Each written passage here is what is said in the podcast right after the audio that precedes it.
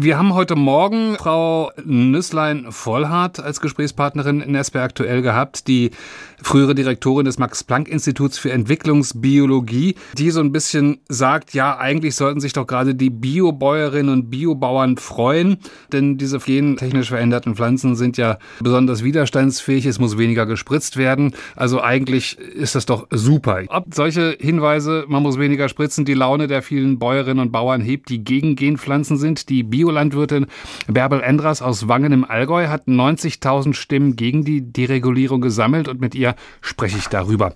Frau Endras, gesünder, widerstandsfähiger, weniger Pestizide, das klingt doch erstmal gut, oder nicht? Ja, das sind äh, super Narrative, die die Industrie in den letzten fünf Jahren massiv nach vorne gebracht hat. Mhm. Und wir müssen einfach ganz sachlich drauf gucken, was von diesen Narrativen denn überhaupt der Realität entspricht. Genau, Narrative, das klingt ja schon so ein bisschen, als ob Sie das komplett in Frage stellen. Warum?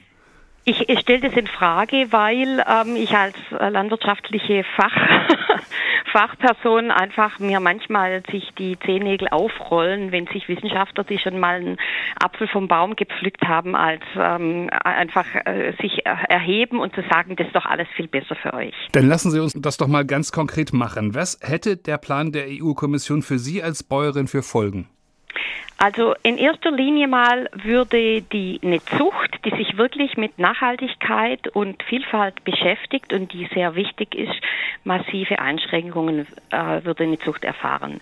Weil der erste Schritt nach dieser Deregulierung ist, und das sehen wir heute schon auf EU-Ebene, es werden wahnsinnig viele Patente angemeldet auf Pflanzen und auf Genabschnitte, die unsere Züchter nicht mehr frei, ähm, über die die nicht mehr frei verfügen können, nur noch über Lizenzen und Verträge und verschwinden ganz schnell ähm, ähm, ganz wichtige, ein ganz wichtiger Zugang zu Genreserven. Das mhm. ist so eine Art Biopiraterie, die da betrieben wird und die jetzt schon lange vorbereitet wird. Jetzt argumentieren die Befürworter, dass die natürliche Zucht ausgereizt ist und dass man das, was man in 100 Jahren durch Zucht erreicht, durch gentechnische Veränderungen sogar in fünf Jahren schafft. Also ich würde jetzt sagen, ähm, das das tun natürlich die Befürworter äh, sagen. Also Realität ist, dass man das vielleicht, äh, dass man nicht sucht und jetzt ist, muss man genau zuhören, vielleicht um zwei bis drei Jahre verkürzt, verkürzt werden könnte, wenn es denn überhaupt ähm, ja, wenn es denn überhaupt klappt. Denn das mhm. ist eine tiefgreifende Technik und die klappt in ganz vielen Fällen nicht. Und ich will Ihnen gleich ein Beispiel sagen. Wir haben in den USA schon ganz lang äh, keine Regulierung. Diese, diese Techniken, diese neuen Gentechniken sind dereguliert. Wir haben trotzdem erst zwei Sachen auf dem Markt, die überhaupt nichts mit Pflanzengesundheit oder Klimaresistenz oder sonst was zu tun haben. Wovor haben Sie denn konkret Angst? Also ich finde es immer spannend, dass Sie jetzt von Angst reden. Ähm, ich habe keine Angst. Ich bin auch nicht grundsätzlich gegen Gentechnik. Die ist gut für Grundlagenforschung. Aber ich, ich muss sagen, das ist eine tiefgreifende Technik und man muss sie mit der ähm, gebotenen Vorsicht betrachten. Das heißt, es sind eher ethische Gründe, Nein, da das sind ganz klar. Also die ähm, jetzt gerade hat die äh, französische Lebensmittelsicherheitsbehörde hat ganz klar diese Vorschläge als unwissenschaftlich und überhaupt nicht fundiert äh, abgelehnt. Das sind, da sitzen Molekularbiologen, da sitzen einfach Wissenschaftlerinnen und Wissenschaftler drin, die das ganz klar wissenschaftlich begründen. Mhm. Und denen höre ich eben auch zu. Es macht keinen Sinn. Ähm, Wissenschaft ist wichtig und ich, wir müssen unbedingt auf Wissenschaftlerinnen und Wissenschaftler hören. Aber Wissenschaftlerinnen und Wissenschaftler sind nicht per se unabhängig und wir müssen einfach die ganze Breite anhören und müssen sachlich drauf schauen, was stimmt denn eigentlich und was sind wirklich nur ähm, Versprechungen oder ja, äh, Ideologien mit einem wirtschaftlichen Hintergrund. Aber das auch. ist doch eigentlich relativ einfach, denn ob eine Pflanze gesund und lebensmitteltauglich ist, das lässt sich ja überprüfen, ganz unabhängig davon, ob die nun gentechnisch verändert wurde oder nicht. Das lässt sich überprüfen.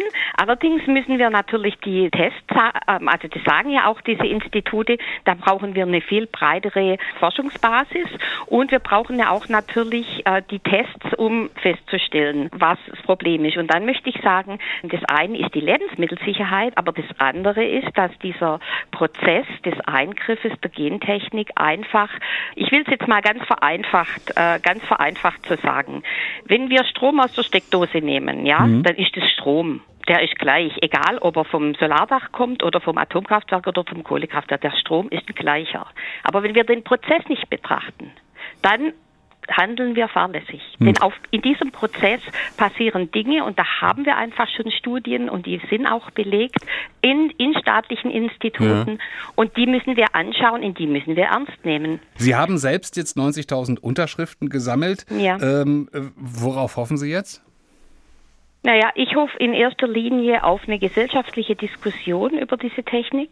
Wir müssen also wir nehmen als Gesellschaft immer Risiken in Kauf. Und über diese Risiken muss man als Gesellschaft in, ähm, diskutieren und da muss man die ganze Bandbreite angucken und erst dann, wenn wir sagen, na ja, das sind, da ist so eine große Chance und äh, da ist so eine große Chance, dass wir ein Risiko auf uns nehmen, dann, ähm, ähm, dann kann man das entscheiden. Aber was im Moment auch, Sie müssen mal den zeitlichen Plan, mhm. also wir haben gestern mit vielen äh, Abgeordneten gesprochen, die haben gesagt, sowas gab es noch nie. Wie das durchgepeitscht wird, äh, da, da kann man überhaupt keine, es gibt überhaupt keine Diskussion darüber. Das ist, sie, sie, die sind völlig entsetzt. Die interessantesten Interviews zu den spannendsten Themen des Tages. Das ist SWR aktuell im Gespräch. Jetzt in der ARD Audiothek abonnieren.